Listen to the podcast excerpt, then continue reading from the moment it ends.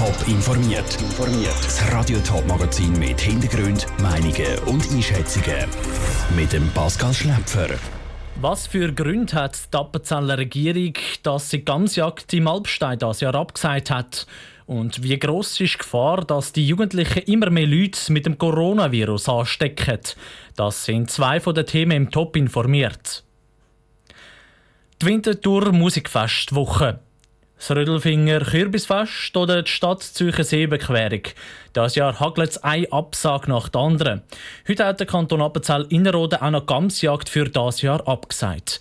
Für einmal ist an so einer Absage aber nicht das Coronavirus schuld. Gams im Alpstein leidet nämlich an einer Krankheit, wo einem Tier nach dem anderen das Augenlicht nimmt. Wie in Sasso.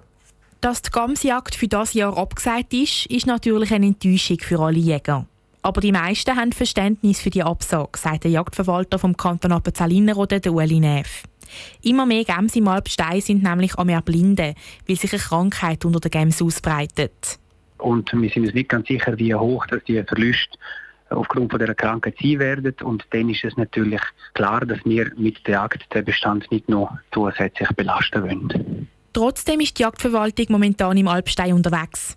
Tiere, die keine Chance auf eine Heilung haben und zu fest leiden müssen, werden nämlich von ihrem Leid erlöst, erklärt Uli Neff.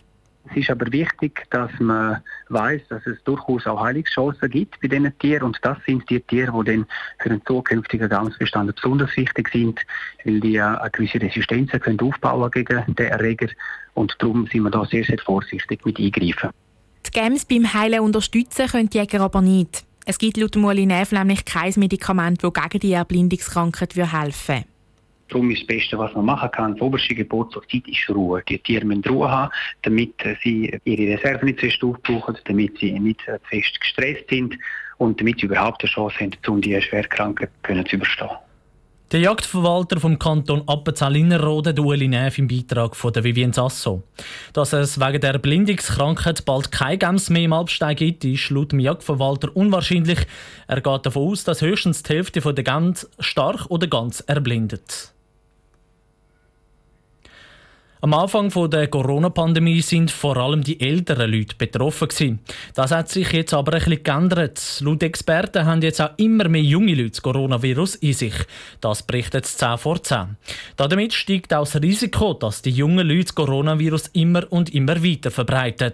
Sabrina Zwicker ist der Frage nachgegangen, ob die Jungen dann wissen, was für eine Verantwortung sie tragen. Junge Leute sind im Allgemeinen viel aktiver wie ältere Menschen. Viele Junge gehen noch in die Schule, machen eine Lehre oder sind in einem Sportverein. Ein Haufen von ihnen treffen sich zu Abend auch noch mit Freunden oder gehen in den Ausgang, um soziale Kontakte zu pflegen. Wenn sie das Coronavirus aber in sich haben, dann ist das ein grosses Risiko. Sie könnten einen Haufen Leute anstecken, wenn sie sich verhalten wie immer. Um das zu verhindern, müssen sie ihren normalen Alltag ziemlich einschränken. Das sehen ein Haufen Jugendliche aber nicht ein. Laut dem Psychologe Thomas Est Westermann sieht den Jungen ihr Verhalten aber nachvollziehbar. Er meint, dass viele junge Leute die Sonderbehandlung von dieser Bedrohung durch das Coronavirus eigentlich nicht ganz nachvollziehen können. Wir leben für die und je mit grossen Risiken, grossen Gefahren das Risiko zu sterben in diesem Lebensabschnitt ist viel höher als Suizid. Und er meint, es sei auch nicht verkehrt, dass die Jugendlichen sich treffen. Der Kontakt zu den älteren Leuten soll dann einfach gemieden werden. Es ist wichtig, dass sie ihre Freiheiten ausleben. Das können nämlich auch gesundheitliche Folgen haben. Sonst. Über Monate gesehen wäre das sicher eine schwere Belastung für junge Leute, wenn sie aus diesen Sozialkontakt rausgehen und ihre normalen sozialen Freizeitaktivitäten drastisch müssen runterfahren, so wie im Lockdown, wo man massiv hat müssen runterfahren. Auch die Psychologin Jacqueline Fossar unterstützt die Sichtweise von Thomas Estermann. Gleich findet sie aber, die Jungen müssten sensibilisiert werden. Da können das Umfeld einhängen. Ich denke, man muss vor allem mit ihnen reden. Bei den ganz Jungen, also den Jugendlichen, ist es auch wichtig, dass man ihnen auch Informationen gibt, dass man ihnen Zusammenhänge aufzeigt, wo sie zum Teil halt tatsächlich noch nicht verstehen. Dass man ihnen vielleicht auch den Zusammenhang zu einer geliebten älteren Person aufzeigt, zu der Großmutter oder zum Großvater. Das Gleiche gilt grundsätzlich auch für die jungen Erwachsenen. In diesem Gespräch soll das Umfeld aber nicht vorwurfsvoll sein. Es sei auch wichtig, dass den Jungen Verständnis entgegengebracht werde. Der Beitrag von Sabrina Zwicker. Das Coronavirus betrifft aber nicht nur die Jungen, es betrifft alle Leute in der Schweiz. Das zeigen Corona-Zahlen. Seit ein paar Wochen steigen die nämlich immer und immer weiter. Der Epidemiologe Marcel Salate kritisiert den Bund und Kanton darum scharf. Auch Gesundheitspolitiker im Bundeshaus machen sich Sorgen. Bundeshauskorrespondent Dominik Meyerberg. Großbritannien setzt die Schweiz auf ihre Liste der Risikoländer. Deutschland will Grossanlässe bis Ende Jahr verbieten. In der Schweiz wird dann gelockert. Grossanlässe sollen ab Oktober wieder möglich sein.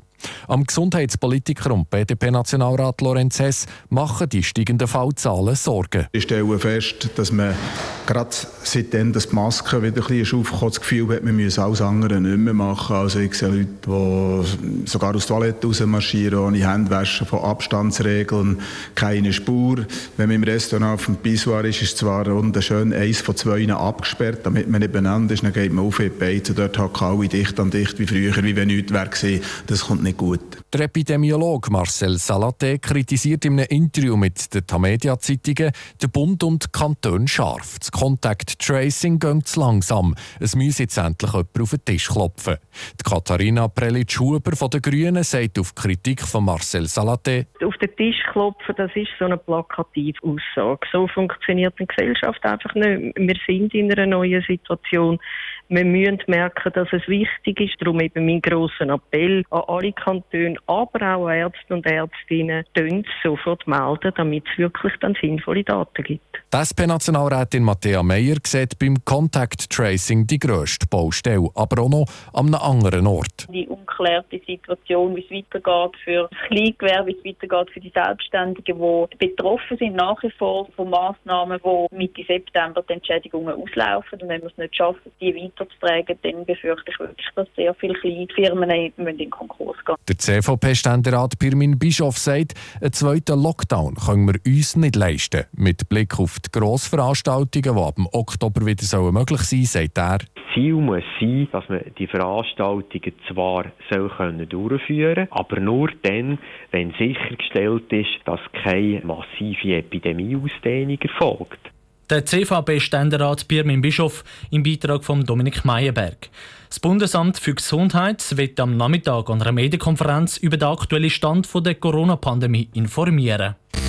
Top informiert, auch als Podcast. Mehr Informationen gibt es auf toponline.ch.